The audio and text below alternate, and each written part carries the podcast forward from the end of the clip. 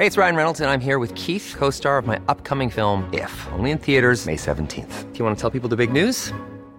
All right, I'll do. Sign up now and you'll get unlimited for $15 a month in six months of Paramount Plus Essential Plan on us. Mintmobile.com slash switch. Upfront payment of $45 equivalent to $15 per month. Unlimited over 40 gigabytes per month. Face lower speeds. Videos at 480p. Active Mint customers by 531.24 get six months of Paramount Plus Essential Plan. Auto renews after six months. Offer ends May 31st, 2024. Separate Paramount Plus registration required. Terms and conditions apply if rated PG. Cada noche, los expertos se reúnen para debatir los temas que hacen historia en una mesa de análisis distinta.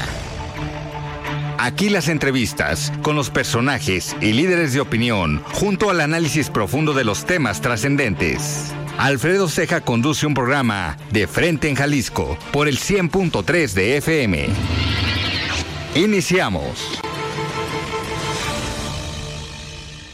Hola, ¿qué tal? Muy buenas noches. Bienvenidos a una emisión más de De Frente en Jalisco, aquí en Heraldo Radio Jalisco. Hoy jueves 14 de septiembre quiero agradecer, como todos los días, en los controles técnicos a Antonio Luna y a Ramón Luna, en la producción y redacción de este espacio a Ricardo Gómez y recordarles nuestro número de WhatsApp para que se comuniquen con nosotros, el 3330 1779 66. El día de hoy vamos a tener en entrevista a Juan José Frangé, el es presidente municipal de Zapopan, en esta dinámica que hemos tenido con presidentes municipales por los informes que han estado teniendo, los informes de trabajo de esta, de esta semana. Como cada jueves vamos a tener la mesa de análisis con Iván Arrazola y también escucharemos el comentario de Raúl Flores, presidente de Coparmex Jalisco. Les recordamos que nos pueden escuchar en nuestra página de internet heraldodemexico.com.mx, ahí buscar el apartado radio y encontrarán la emisora de Heraldo Radio Guadalajara. También nos pueden escuchar a través de iHeartRadio en el 100.3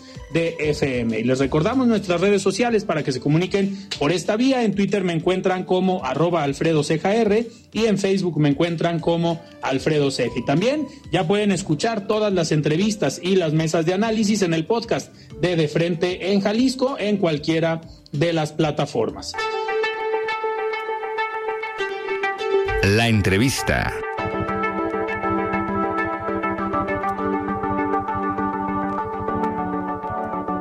Bien, pues arrancamos esta plática. Me da muchísimo gusto hablar el día de hoy con Juan José Frangé, presidente municipal de Zapopan. Estimado Juan José, ¿cómo estás? Buenas noches. ¿Qué tal, Alfredo? Buenas noches. Gracias por la invitación. Un saludo a todo tu auditorio. Muchísimas gracias. Y antes que nada, lo he hecho con otros eh, presidentes que hemos estado eh, platicando y algunos diputados. Agradecer la invitación al informe eh, que tuviste el día lunes creo, en opinión personal, un muy buen evento con una pluralidad en cuanto a los personajes y a los sectores que se vieron ahí representados. Pero quiero reconocer dos toques que a mí me llamaron mucho la atención. Uno, los maestros de ceremonias. El tema de dos niños como maestros de ceremonias creo que fue algo muy distinto, muy padre, que le dio una frescura eh, al evento y que aparte lo hicieron muy bien lo hicieron creo que mejor que algunos otros maestros de ceremonia que a lo mejor llevarán... El mismo presidente. No, no, no, y a lo mejor algunos que llevan ya años siendo maestros de, de ceremonia. Y otro, el papel central que le diste a las ciudadanas y a los ciudadanos en el informe, en este palco de honor, que eh, nos comentaron y lo pudimos ver pues tenían la mejor vista del informe, la mejor vista del lugar, y ahí, eh, digamos, ahí tuviste a los ciudadanos, a las representaciones de las diferentes colonias. Me gustaría empezar con esto. Eh, ¿Por qué este toque central de los niños y las niñas? Sabemos que es el eslogan del municipio y también poner en esta parte especial a los ciudadanos. Mira, lo primero, los conductores, recordemos nosotros tenemos un este, el Cabildo Infantil y Juvenil, y luego tenemos Cipina, pero más bien aquí yo te diría que no fue idea del presidente municipal, este, fue idea de comunicación, de relaciones públicas, este, tuvo también este, eh, Josefina Barragán, que también, creo que fue un trabajo en equipo, ¿no? Y ahí ellos, ellos tomaron la decisión, luego ya me lo comentaron, y pues yo encantado, ¿no? Creo que no es una decisión mía tampoco, es una decisión de trabajo.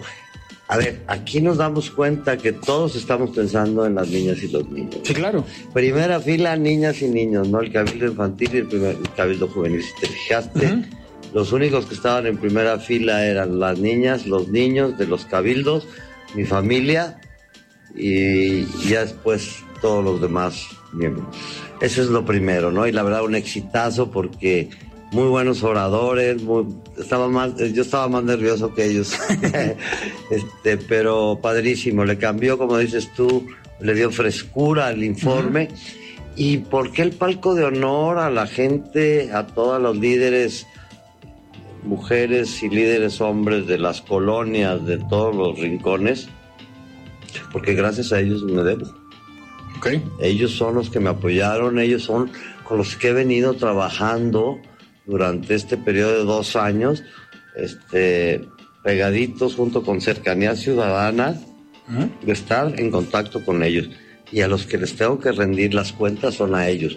Tan es así que estamos ahorita dando, este, rindiendo cuentas en algunas colonias. Ayer empezamos y hoy seguimos todavía en Miramar. Vamos a seguir rindiendo cuentas de lo que hemos hecho, lo que hicimos en general que les competa y lo que hicimos en sus áreas de colonia y las otras diferentes colonias que van. Entonces, pues a ellos me debo y a ellos les tengo que dar este, toda la gratitud, ¿no? Que es una gira intensa, ¿no? La que haces por las colonias dando estos informes. Un poquito. Hay que, a ver, hay que decirlo, este eslogan de trabajar, trabajar y trabajar lo estás dando también en esta semana del informe de gobierno. Según tengo entendido, son cinco o seis son cinco informes que daré en las colonias este, que, nosotros consideraron que hay cercanía ciudadana en combinación con otras dependencias, pues decidieron que fueran en esos lados. Entonces yo creo que lo más importante de todo es que también la, ciudadanía lo sepa de mano, no podía invitar a todos, ojalá hubiera podido tener un escenario. En el estadio Los Charros apenas. sí, pero le pierde un poquito la parte de, del contacto, de la cercanía. Pero bueno, pues estamos yendo ahí y de veras quiero que veas realmente con el mismo formato, ¿eh? Ok. Con el mismo formato de imágenes, de mi, mi participación es igualita acá, ¿no? Entonces, la verdad, muy contento y que pues, el informe creo que fue un informe, informamos realmente todas las áreas en lo que trabajamos, trabajamos y trabajamos por Zapopan, ¿no? Eh, eh, en eso me gustaría ya eh, centrarnos en el tema de los resultados, en lo que informaste. Hablabas de cerca de 1.800 compromisos que hiciste durante la campaña y al segundo año ya llevas mil y cachito, mil cien eh, cumplidos.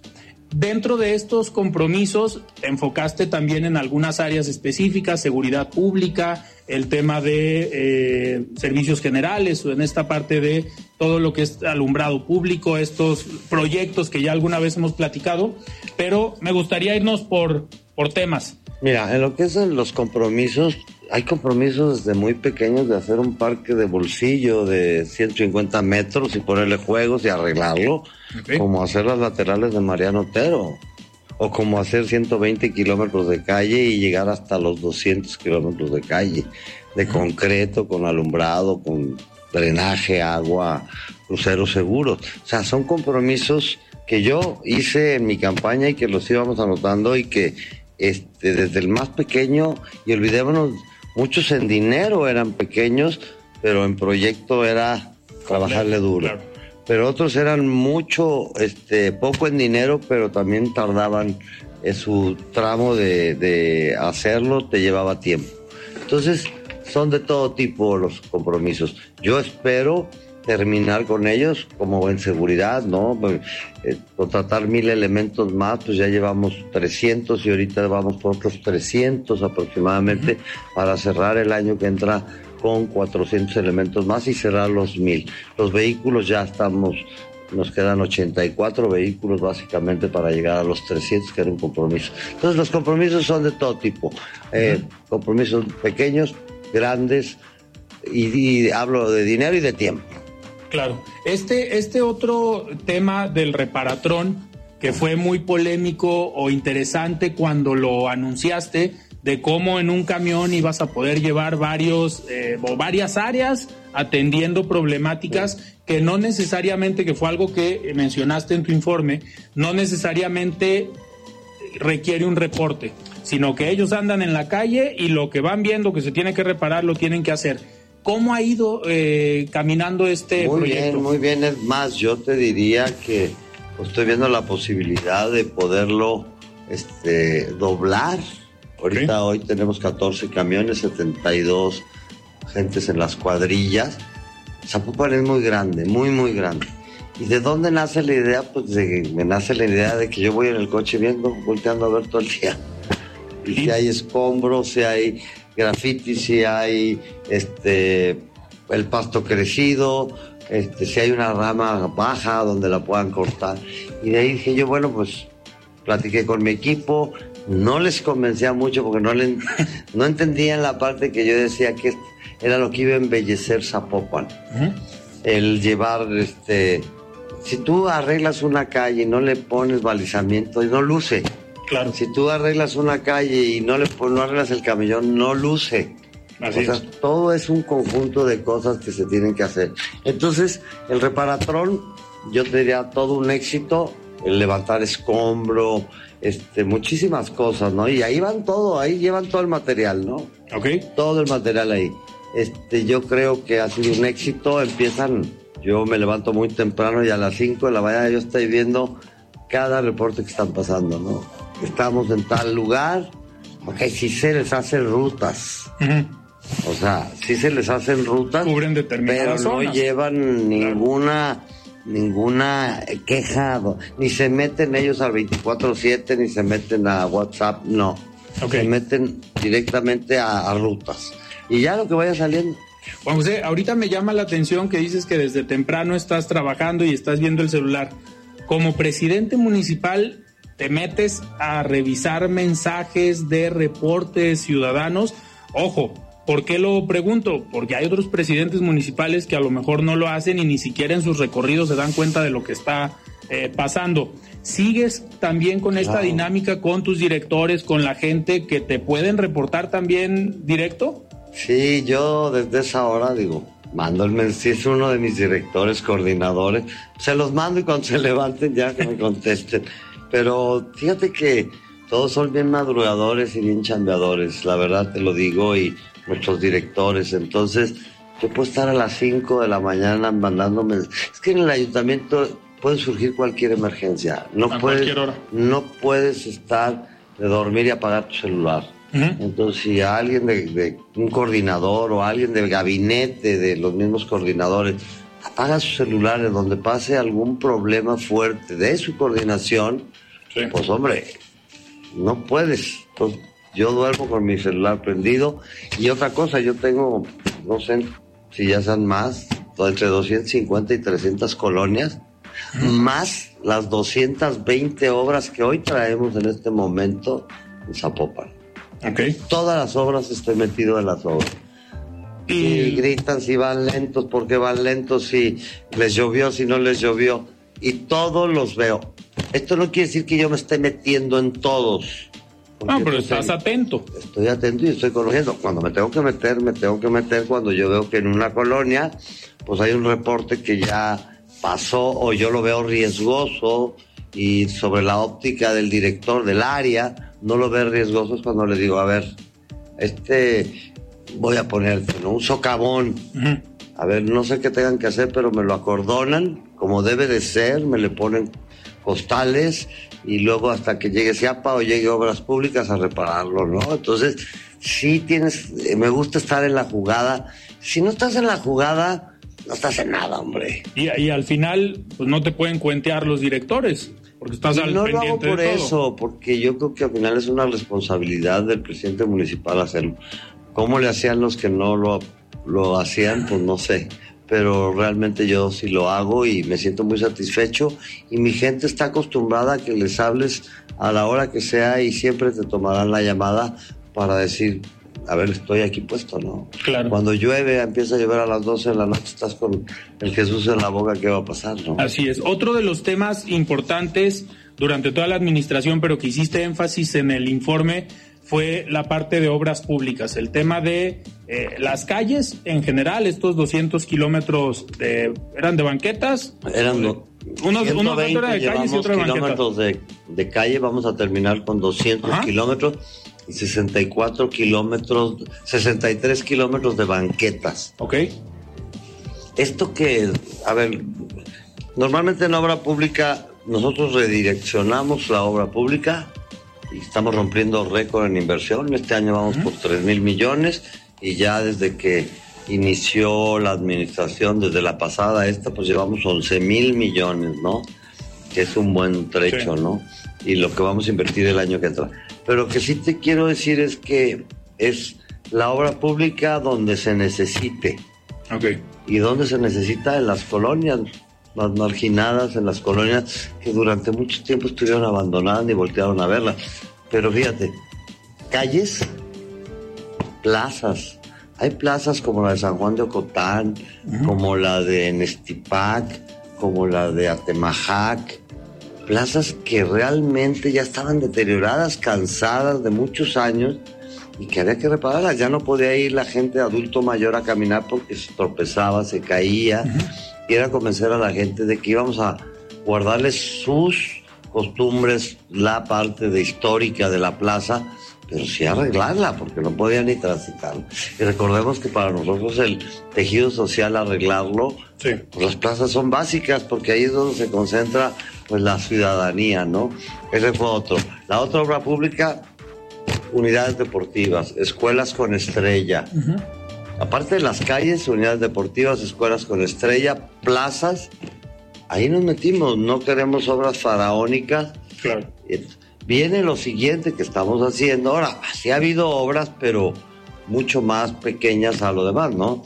Entonces vienen cosas nuevas que ahorita te las platico, pero así es como el CUSMAX, por ejemplo, antes era 60-40, 60 iba destinado al, al, era 50 y 50. 50 destinado donde esté el edificio, a la zona afectada y 50 zonas marginadas. Ahora es 40-60. Ok. 40 a las zonas del edificio. Del edificio y 60 a las zonas marginadas. Juan José, y este, a ver, este, este poner orden en este tipo de obras, reorientar, eh, te ha ayudado a que la percepción sobre el gobierno, porque principalmente lo que es obra pública y servicios públicos es, y tanto seguridad pública, son tres de los factores que miden la imagen y la percepción de un gobernante. Sigue saliendo bien evaluado en estas mediciones, en las diferentes encuestas que salen. Ya estamos próximos al 24 y ahorita en este, en este boom de los informes legislativos, de los informes de gobierno, pues se ha utilizado también como un mensaje para qué viene en el 2024. Tú lo dijiste muy claro, la reelección es el, el objetivo, pero es gracias a esto que acabas de informar. Claro, a ver, no voy a tapar el sol con un dedo, me queda claro que hemos sido un gobierno con aceptación ante la ciudadanía por muchas cosas diferentes, como dices, tus servicios públicos, obra pública, unidades deportivas, o sea, es un todo. Pero lo que sí te quiero decir es que Juan José Frangén no quiere ser presidente municipal, volver por ser presidente municipal, porque veo que todavía hay muchísimo por hacer y tres años más podríamos aventajar mucho. No es terminar Zapopan de arreglarlo, ¿eh? Zapopan es grandísimo y muy poblado y hay muchísimas necesidades, pero es una forma de decir, oye, pues si tengo la oportunidad de tres años más, ¿por qué no le voy a entrar? Y tengo una aceptación de la gente, pues voy a jugar. Si el partido y la gente, los ciudadanas y los ciudadanos me respaldan, pues adelante le damos. Esto en el trabajo, eh, digamos, del día a día, en el trabajo del ayuntamiento, pero también algo que han estado haciendo en Zapopan y coincide con estos últimos días. Tuvieron aquí en Guadalajara el encuentro iberoamericano de autoridades locales, un evento que nunca se había hecho en México, ya se hacía en otros países, ustedes asistieron el año pasado, si no me equivoco, fue en España. Eh, este año, este, este año, inicios. Este año, a inicios del año, nos invitaron a la WIN porque tenían un, era un tema de derechos. La WIN es una organización que tiene 30 años y celebraban su 24 encuentro, iban a celebrarlo, estaban viendo, ese era el 23, celebraban su 24 encuentro. Ahí yo hice una ponencia sobre, era derechos humanos, equidad de género, y tocaban mucho el tema de la, la violencia contra las mujeres, y ahí me doy cuenta de que estaban ya preparando para el, para el, para este, el 24 encuentro, este, sobre la niñez y les dije, oigan, pues espérenme, denme la oportunidad de que Zapopan es la ciudad de las niñas y de los niños y ¿por qué no nos dan la oportunidad? Es decir, que ha sido un éxito. Ayer empezó una recepción en Palacio, mensajes que dio la UNICEF, Está aquí la UNICEF de España, la presidenta de la UNICEF de España, está el de México, este, nos envió un, mensaje video grabado Josefina Vázquez Mota desde el Senado, este, nos mandó, vienen por ejemplo Treviño de Garza, San Pedro Garza, hay muchísimas ponencias de expertos que va a haber y 22 países,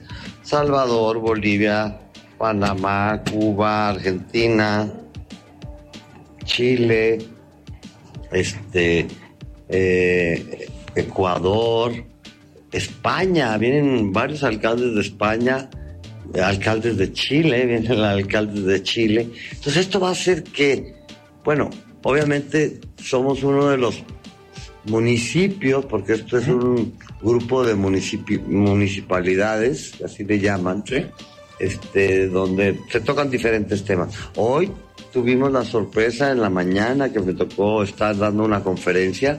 Lo que estamos haciendo en Zapopan me tocó la, la, pues la grata noticia de que van a abrir un capítulo dentro de la WIM de lo que es este, las niñas y los niños. ¿no? Ok.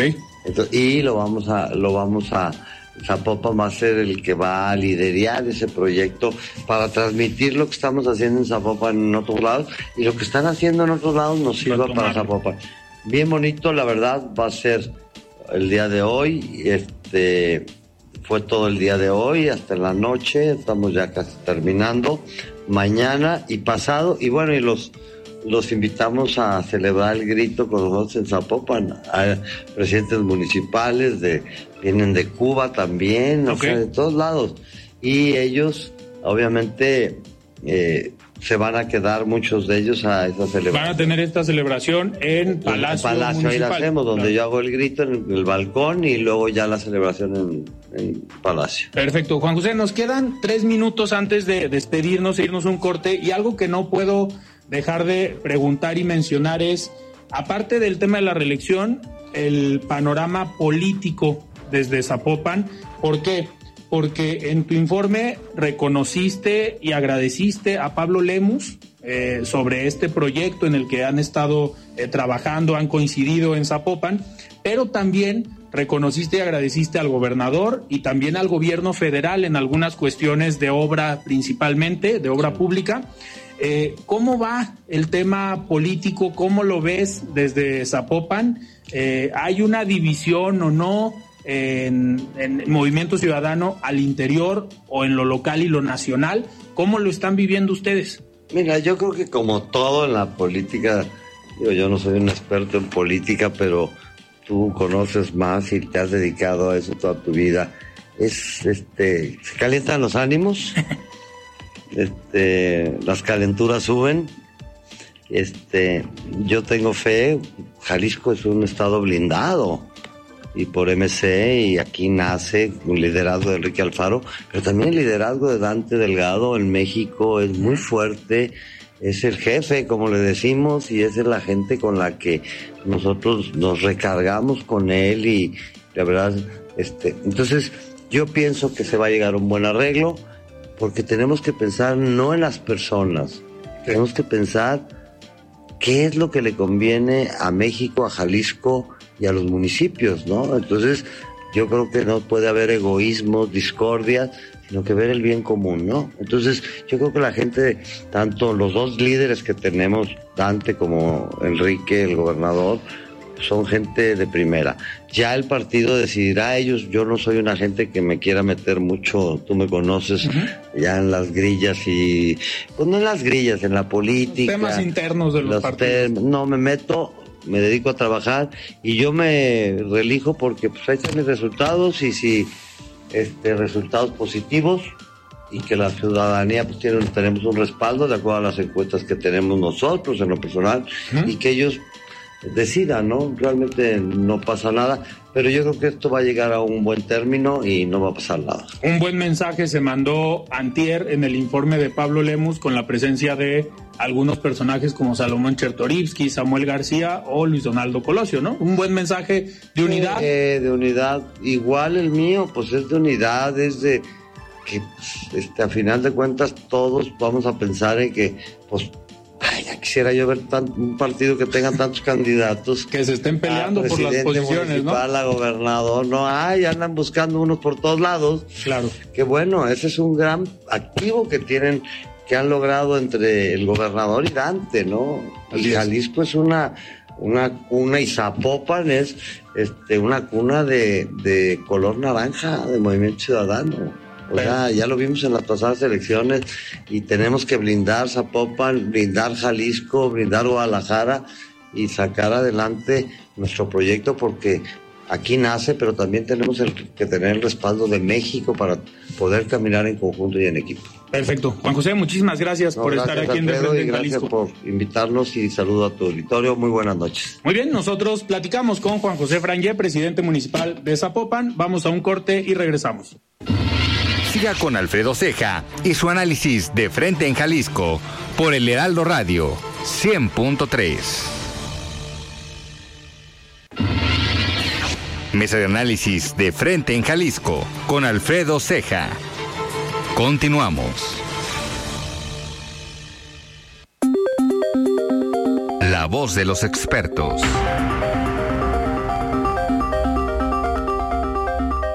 Buenas noches, Alfredo. Qué gusto saludarte. Saludo con gusto a todos tus radioescuchas. La salud es un tema que debe ser prioridad. Si tenemos salud, es más fácil que todo lo demás en nuestra vida When you're ready to pop the question, the last thing you want to do is second guess the ring. At Bluenile.com, you can design a one of a kind ring with the ease and convenience of shopping online. Choose your diamond and setting. When you find the one, you'll get it delivered right to your door. Go to Bluenile.com and use promo code LISTEN to get $50 off your purchase of $500 or more. That's code LISTEN at Bluenile.com for $50 off your purchase. Bluenile.com code LISTEN. I'm Sandra, and I'm just the professional your small business was looking for. But you didn't hire me because you didn't use LinkedIn jobs. LinkedIn has professionals you can't find anywhere else, including those who aren't actively looking for a new job but might be open to the perfect role, like me. In a given month, over 70% of LinkedIn users don't visit other leading job sites. So if you're not looking on LinkedIn, you'll miss out on great candidates like Sandra. Start hiring professionals like a professional. Post your free job on linkedin.com/people today.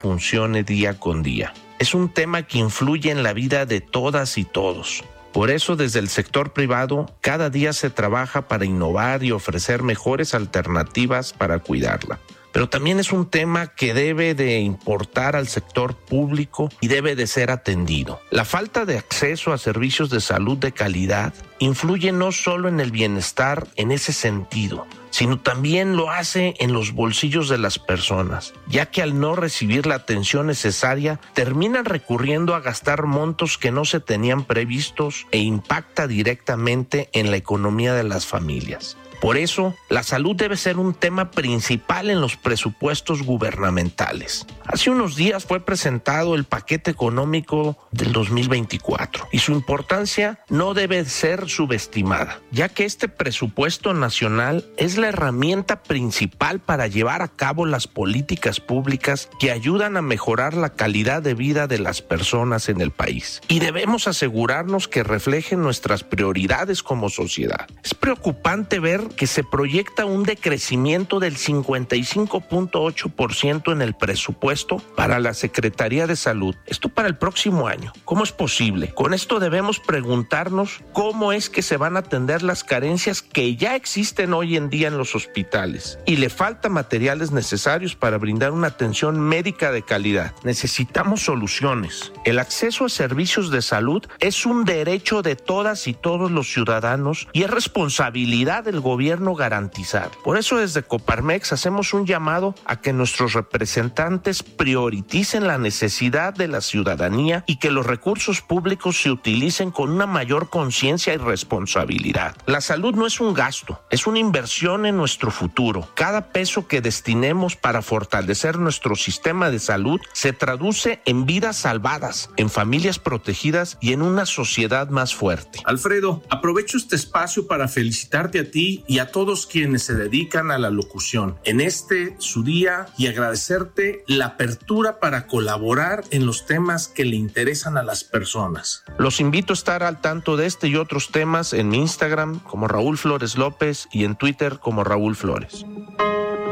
El análisis de frente en Jalisco. Nosotros continuamos aquí en De Frente en Jalisco, en esta mesa de análisis con Iván Arrazola, esta mesa de todos los jueves. Estimado Iván, ¿cómo estás? Buenas noches. Hola Alfredo, buenas noches. Muy bien, ¿y tú? Muy bien, muy bien. Pues listos para analizar bastantes temas que nos dejó otra vez esta, esta semana y todo, pues todo es electoral, toda esta dinámica que ya empezó. Pero me gustaría arrancar, Iván, el factor Marcelo Ebrard. Anuncia Marcelo Ebrard que va a impugnar este proceso ante las autoridades internas del mismo partido, que sabemos, pues no sé si Marcelo sea un poco iluso, pero sabemos cuál va a ser el resultado de van a ratificar el triunfo de Claudia Sheinbaum. Ya el presidente le otorgó el bastón de mando a Claudia Sheinbaum, pero me gustaría arrancar con esto, Iván. ¿Cómo ves primero la reacción de Marcelo ante esto que muchos ya esperábamos? No sé si él se sienta sorprendido. Mira, es una reacción un tanto por un lado esperado el tema de, ya lo comentábamos la semana pasada, pues estas inconformidades que él había manifestado inclusive a lo largo del proceso interno en Morena, ¿no? Y que digamos que ya lo último que fue el conteo de los, de los votos en las encuestas, pues fue lo que detonó el, el, el conflicto y que Marcelo básicamente lo que exige es la reposición del proceso, es decir, que se vuelva a hacer la encuesta.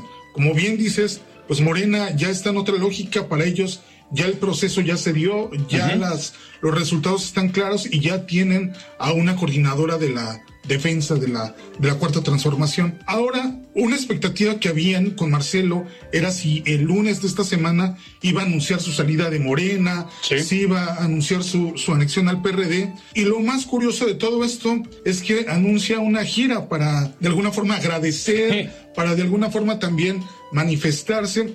La cuestión que habría que ver para Marcelo es si realmente ahora Marcelo ya sin el apoyo de Morena, sin el apoyo del aparato estatal, es capaz de mostrar cierto, cierto músculo. Ahora bien, ¿cuál va a ser el proceso? El viernes o a más tarde el viernes, Morena tiene que resolver la impugnación que ha presentado eh, Ebrard y como bien dices, pues seguramente el partido le va a decir este tema ya, Gracias ya por se cerró. participar, gracias claro. Por, por participar, pero falta otra parte que seguramente va a llevar Marcelo al Tribunal Electoral. Esta queja va a impugnar, pero también aquí Alfredo no le veo muchas posibilidades a, a Marcelo de poder lograr algo. Estos procesos internos que han sido tan polémicos, pues en realidad no, no se encuentran normados. Entonces, son procesos internos de los partidos y pues el tribunal ahí no puede intervenir. Si esto ocurriera en etapa de precampañas, ahí sería diferente porque esa parte sí se encuentra regulada. Entonces, eh, al parecer Ebrard está tratando de ganar tiempo como para saber qué va a hacer, porque también hay que recordar algo. Hay una parte de integrantes de Morena que han respaldado la, la campaña de Ebrard y que pues tampoco se quieren quedar pues sin, sin ningún tipo de... Pues se van a quedar bailando. Se al van a quedar bailando, ¿no? Entonces, me parece que Ebrard está cuidando esa parte y también, pues digamos, si él pudiera llegar a noviembre y de alguna forma hacer algún tipo de amarre con ya sea Movimiento, Ciudadano, o con el propio Frente, ¿no? Se anunciaba que en estos días se iba a reunir con, con Xochitl Galvez. Entonces, un poco Marcelo, pues, se encuentra, pues, en esta disyuntiva de qué va a hacer. Me parece que no es la mejor estrategia porque el tiempo se lo empieza a comer y evidentemente todos los partidos, incluido MC, ya para noviembre seguramente van a llegar con una decisión de quiénes van a ser sus candidatos a la presidencia, ¿no? Simplemente antier en el informe de Pablo Lemus, pues vino el gobernador Samuel García y ya Pablo Lemus le dijo, anímate por la presidencia, estamos contigo y lo van a apoyar. Entonces, si Marcelo deja ganar eh, o deja correr el tiempo, pues corre el riesgo de quedarse sin nada también. Y esto que comentas es clave. Toda la estructura, la gente que decidió renunciar a su cargo para apoyar la candidatura de Marcelo Ebrard, pues obviamente hoy estarán esperando que el líder del proyecto pues esté teniendo esta capacidad de diálogo, de negociación con alguna de las fuerzas políticas. Se ve muy complicado ya en Morena eh, algunos hablan, como bien dices, con el frente, otros hablan de movimiento ciudadano, pero al final los días están pasando y las posibilidades de negociación son menores eh, conforme pasa el tiempo. Así es. Mira, me, me parece que Marcelo Ebrard se equivocó en llegar hasta el final del proceso. Marcelo Ebrard posiblemente desde que denunció la cargada a favor de Claudia Sheinbaum tendría que haber renunciado y eso lo hizo semanas antes, ¿no? Y también algo que resulta un poco extraño es que no dirija eh, alguna crítica directamente al presidente López Obrador, ¿no? Que inclusive su, él no se de, desapega del script de es el partido, es el partido el que tiene que responder. Es algo que también llama la atención porque sabe Marcelo Ebrard que en el momento en que rompa con el presidente López Obrador, pues ahí sí ya se, se, se van a, bifurcar, ¿no? Sus, caminos. Entonces, me parece que Marcelo está dudando y en estos momentos, si algo no se puede hacer es dudar, se tiene que tener una ruta clara, pero veo muy titubeante a, a Ebrard en este momento. Claro, Iván, y en este sentido, la respuesta o el caminar de Marcelo Ebrard, si en caso de que llegara Movimiento Ciudadano, ¿crees que pueda tener un impacto en lo que decida el emesismo de Jalisco encabezado por Enrique Alfaro? De, sabemos que hay una buena relación entre Enrique Alfaro y Marcelo Ebrard. En caso de que Marcelo Ebrard llegara a Movimiento Ciudadano, ¿crees que el emesismo de Jalisco, ayudado por Marcelo, pues dé un paso para atrás y diga, seguimos en MC, nos mantenemos y pues en lugar de apoyar a Xochitl, apoyamos a Marcelo Ebrard? Lo que pasa es que aquí me parece hay un juego de intereses en los cuales no comulgan. De alguna forma, si Marcelo Ebrard llega a MC, va a llegar apoyado de Dante Delgado. y, como, y como bien sabemos, pues Dante Delgado y eh, Enrique Alfaro tienen un pleito eh, cantado. Eh, cada uno trae una línea muy, muy, este, muy marcada. Alfaro quiere algún tipo de vínculo con el frente y eh, Dante Delgado quiere ir por su, por su lado. Evidentemente, me parece que el hecho de que Marcelo Ebrard llegara a Movimiento Ciudadano podría fortalecer mucho más esta posición aislacionista de, de, MC, ¿no? Creo que podría captar una mayor cantidad de votos, no para competir por la presidencia de la República, porque también si algo dejó claro este proceso en Morena es que Marcelo Ebrard no es competitivo ante Claudia Sheinbaum.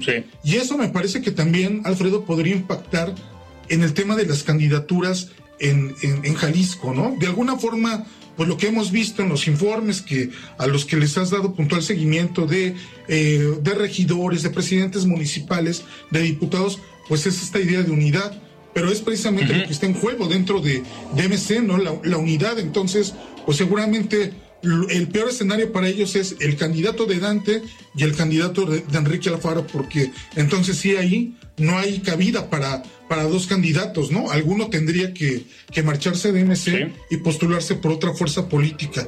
Me parece que también a Dante Delgado el hecho de que Marcelo no se defina lo va a tener que obligar a tomar decisiones antes de lo que él de lo que él hubiera querido. ¿no? Sí, no, no se pueden esperar a la indecisión de Marcelo, que lo escribía yo en esta eh, semana en una columna, pues la que pase el tiempo y Marcelo no toma decisiones.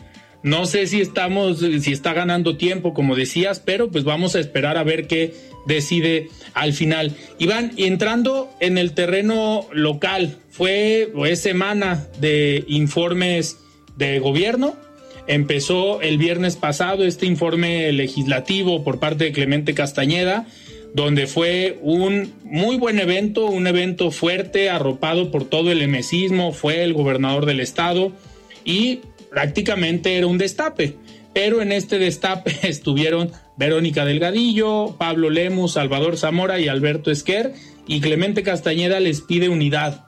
Eh, ahí digo, algunos que tuvimos la oportunidad de asistir y que agradecemos la invitación al senador eh, Clemente Castañeda, pues nos dimos cuenta que la, digamos, todo el emesismo, el grupo fuerte de cercano al gobernador, está con eh, Clemente Castañeda. Los gritos de gobernador, pues ahí algunos se sentirían incómodos porque tienen también aspiraciones, pero se adelantó, jugó, dio un buen mensaje, pero al final sigue esta duda de si hay una división también al interior de MC aquí en Jalisco.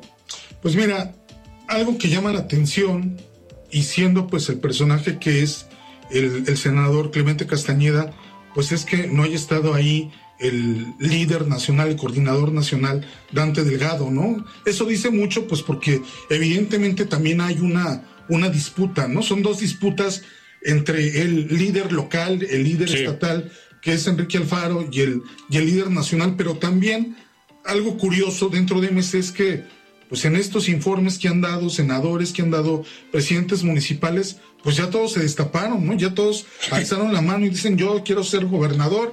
Entonces, este, lo vimos con Chava Zamora, lo vimos ayer con, con Pablo Lemus, lo vemos también con el senador Clemente Castañeda. Y aquí la pregunta que surge es, bueno, cuál es el favorito del, gobernador, ¿no? Que, pues por ahí se dice que es precisamente eh, Clemente, Castañeda, pues por la afinidad, por la, el recorrido que han tenido de alguna forma juntos desde que eran estudiantes en la preparatoria número 5, entonces es como el, el, el, ejemplo de lo que es el alfarismo.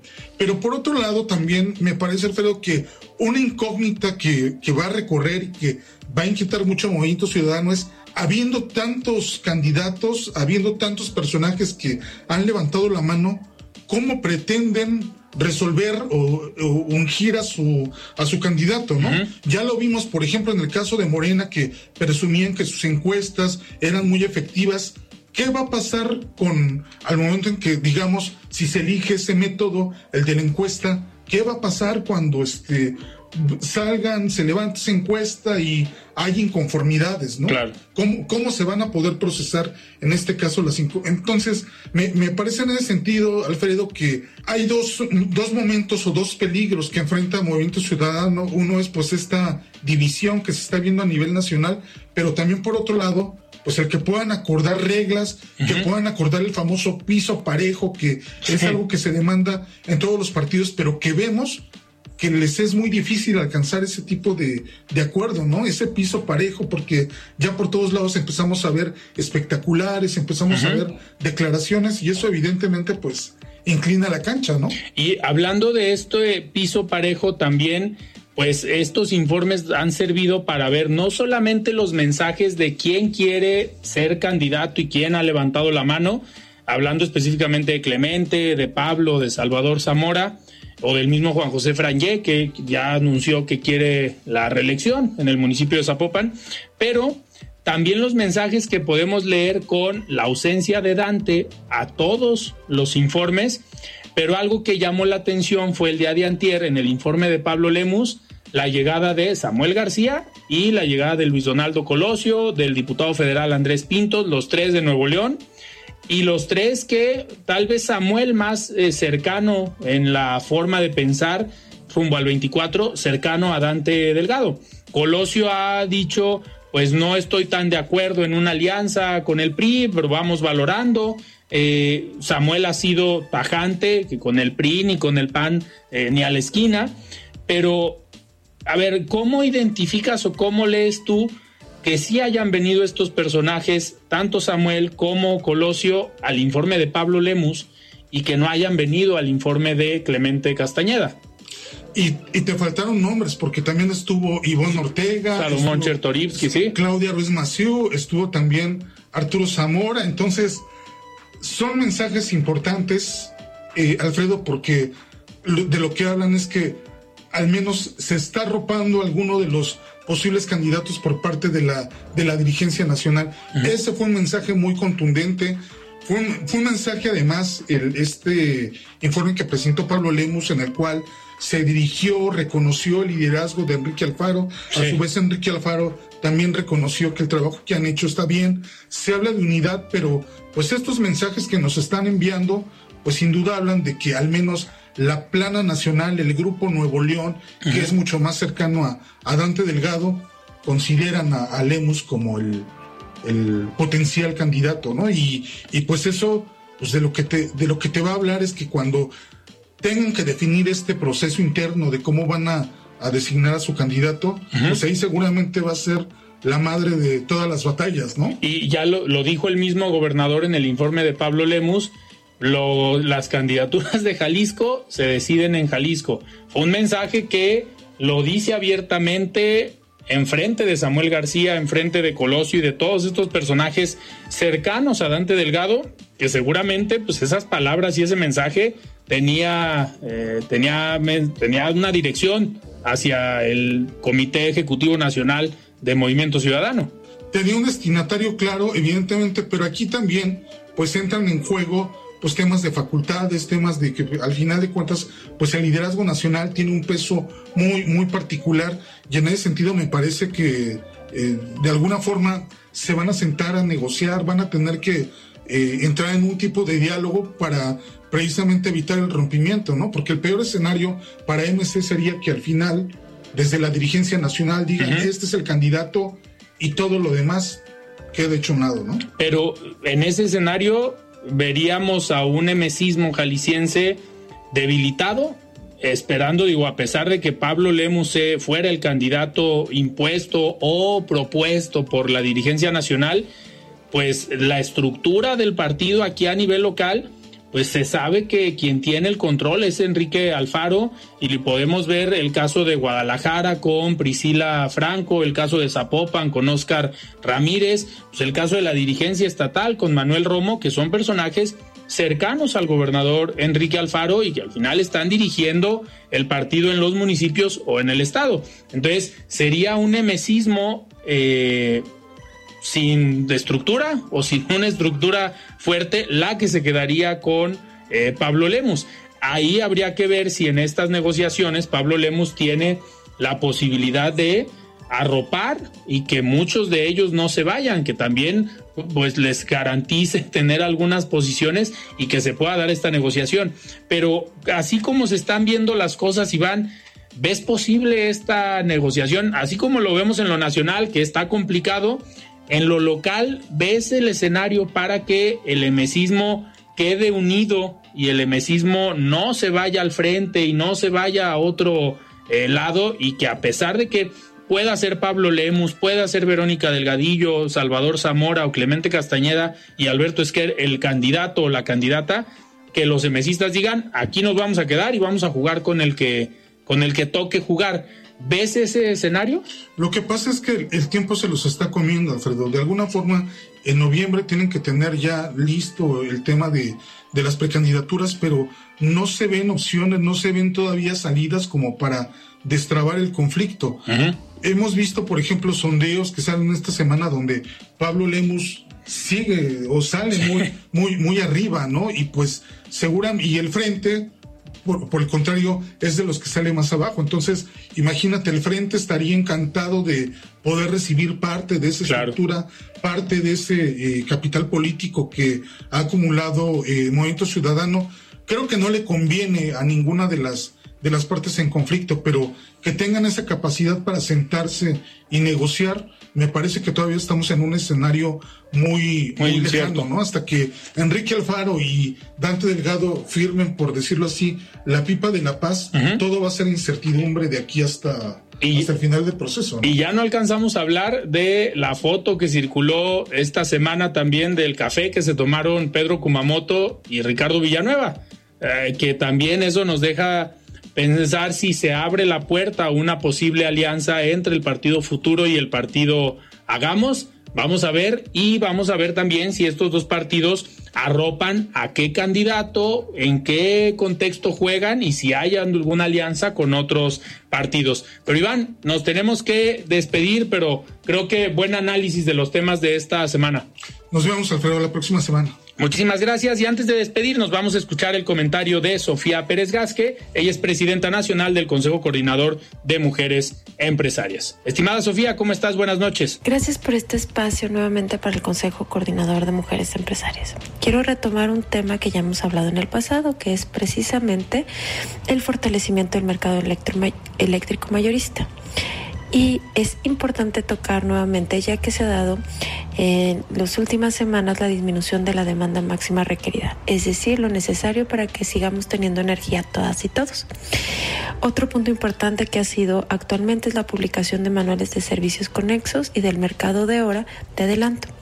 Igualmente quiero resaltar en esta intervención la importancia de reactivar los consejos consultivos del Centro Nacional de Control de Energía el SENACE. Durante este proceso que se ha dado de la disminución de la demanda máxima requerida para permitir mayores opciones a las pequeñas y medianas empresas de participar en el mercado eléctrico mayorista, eh, creemos que es necesario seguir liberalizando el mercado Justamente hay que contemplar y creemos dos aspectos fundamentales para esto. La migración obligatoria con ofertas atractivas para que esto sea un éxito y que el distribuidor y el transportista podamos invertir muchas de las empresas locales en redes y equipos de medición una carga que hasta ahora, por supuesto, en, a nivel de costo tienen los usuarios, es decir, ustedes, nosotros que usamos la energía en nuestro país. Y esto es muy importante porque tenemos que seguir afrontando retos puntuales como el tiempo de la realización de trámites, incrementar la inversión en redes, es decir, en toda la infraestructura eléctrica en nuestro país que no se ha hecho